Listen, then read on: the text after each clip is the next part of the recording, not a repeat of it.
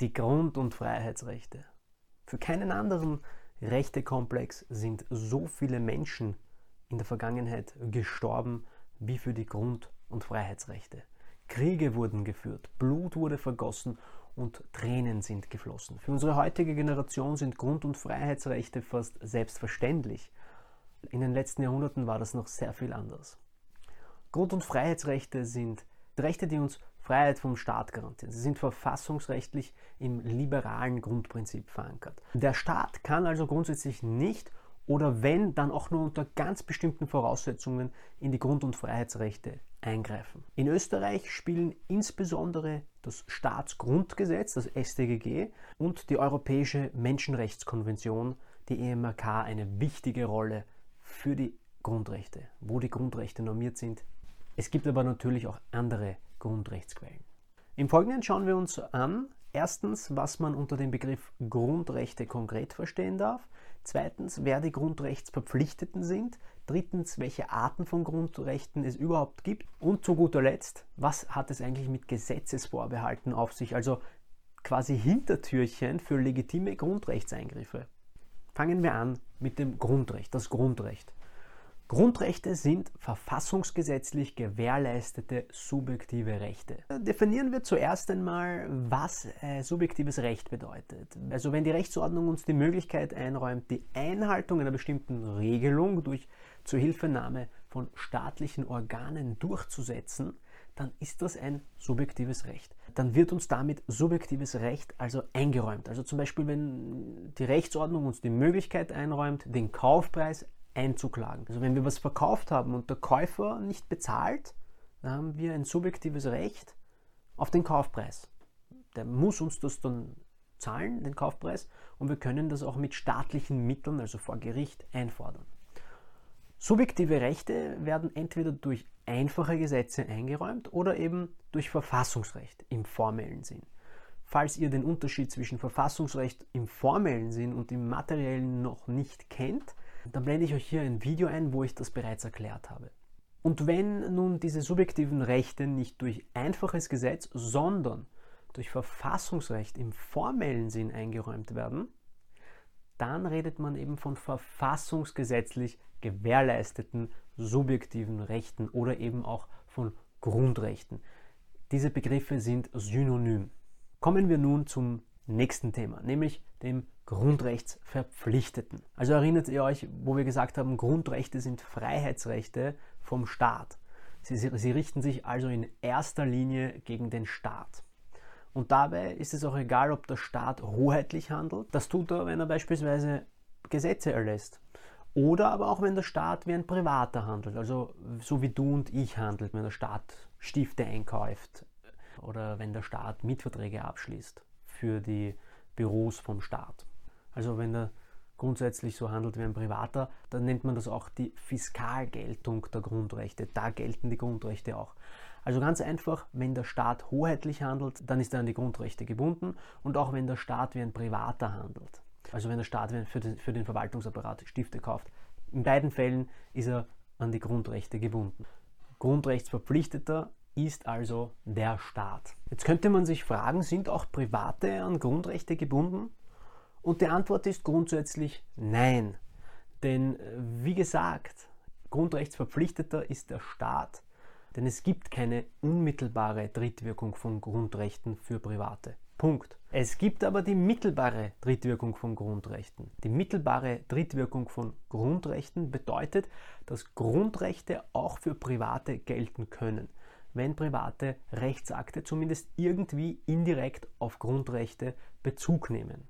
Das bekannteste und prominenteste Beispiel für die mittelbare Drittwirkung von Grundrechten ist der Paragraph 879 Absatz 1 ABGB. Die Norm besagt, dass Verträge, die gesetzlich Verbotenes beinhalten oder gegen die guten Sitten verstoßen, absolut nichtig sind. Und um herauszufinden, was gegen die guten Sitten verstoßend ist, dazu kann man dann hier die Grundrechte einbeziehen. Kommen wir nun zum dritten Punkt, die verschiedenen Grundrechtsarten. Welche Arten von Grundrechten gibt es? Es gibt verschiedene Einteilungen der Grundrechte und so kann man die Grundrechte in die folgenden vier Teilbereiche unterteilen. Erstens die Freiheitsrechte, zweitens Gleichheitsrechte, drittens Minderheitenrechte und viertens Verfahrensgarantien. Grundrechte sind also Freiheitsrechte. Wir erinnern uns Freiheit vom Staat. Der Staat ist mächtig, der Einzelne soll daher ein Abwehrrecht haben.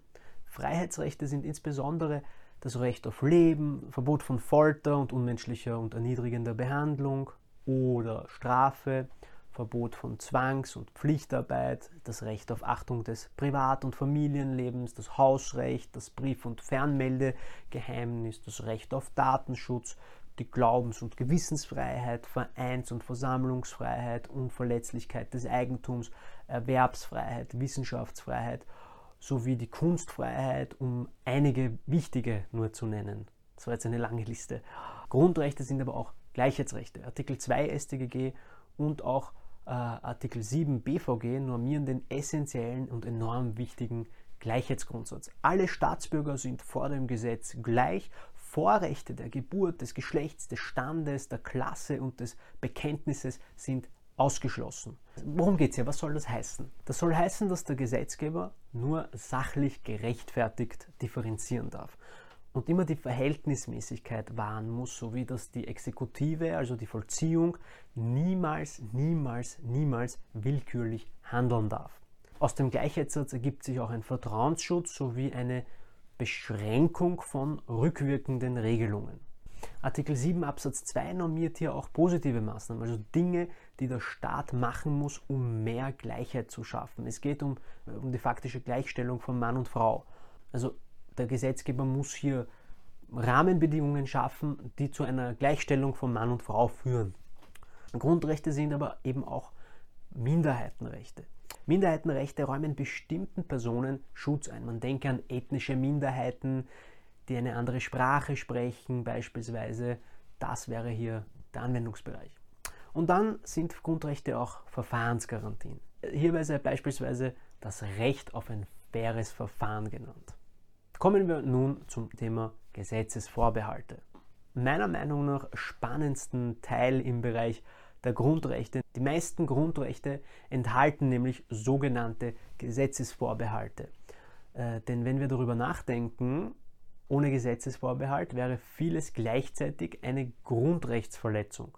Vieles, was wir dürfen, schränkt ja gleichzeitig auch irgendein Grundrecht von dem anderen ein, wenn man darüber nachdenkt. Vereinfacht gesagt, ein Gesetzesvorbehalt entschärft die strengen Grundrechte und räumt einen Spielraum für das gesellschaftliche und rechtliche Zusammenleben ein. Und hier gibt es zwei Möglichkeiten, wie das mit den Gesetzesvorbehalten funktioniert. Zum ersten der Ausgestaltungsvorbehalt und zum Zweiten der öfters vorkommendere Eingriffsvorbehalt. Was ist ein Ausgestaltungsvorbehalt?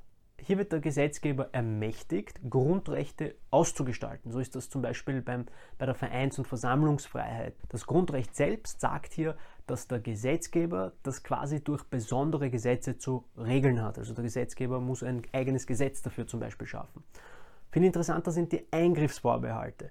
Entweder werden in der Grundrechtsnorm nähere Regelungen definiert, wann ein Eingriff erlaubt ist, zum Beispiel bei der Gedanken- und Gewissens- und Religionsfreiheit in Artikel 9 Absatz 2. Da sind Einschränkungen nur, wenn es im Interesse der öffentlichen Sicherheit, der öffentlichen Ordnung, der Gesundheit und der Moral für den Schutz der Rechte und der Freiheiten anderer notwendig ist. Das nennt man dann auch einen materiellen Gesetzesvorbehalt weil es wird konkret vorgegeben, in welchen Fällen äh, ein Eingriff erlaubt ist.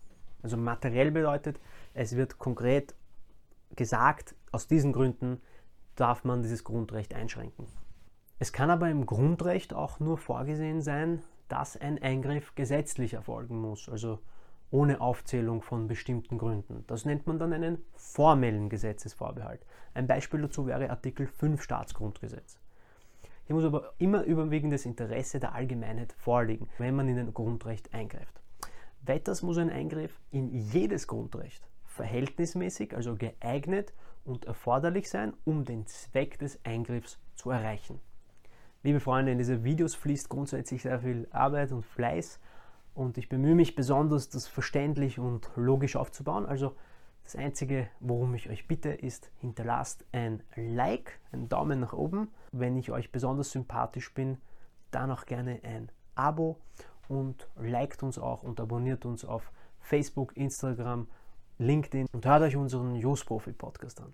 Ich hoffe, dieses Video konnte euch weiterhelfen. In diesem Sinne, bleibt gesund, alles Gute und bis zum nächsten Video.